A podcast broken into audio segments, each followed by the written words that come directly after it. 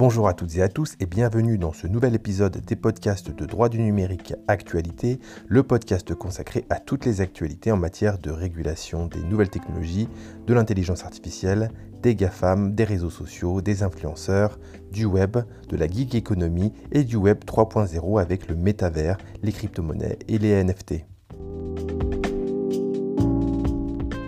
Aujourd'hui, dans cette brève, nous allons vous parler de la CNIL qui met en demeure deux établissements d'enseignement supérieur pour non-respect du RGPD.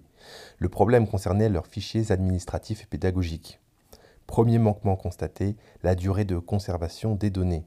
En effet, les établissements n'ont pas prévu de durée précise de conservation pour les données des étudiants, ni de système de purge, contrairement à l'obligation du RGPD de ne pas pouvoir conserver de données pour une durée illimitée.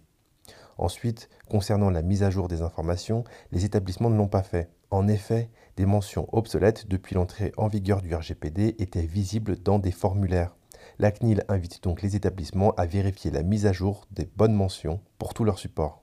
Puis, concernant les sous-traitants, les établissements n'ont pas pu transmettre de contrat de sous-traitance signé et comportant l'ensemble des mentions prévues par le RGPD. Par ailleurs, concernant la sécurité, la CNIL constate une politique de gestion des mots de passe pas assez protectrice.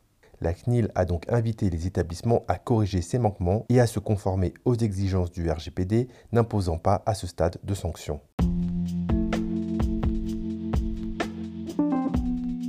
Voilà, c'est tout pour aujourd'hui. N'oubliez pas de vous abonner au podcast pour être au courant des prochains épisodes et vous pouvez également nous retrouver sur LinkedIn et sur Instagram.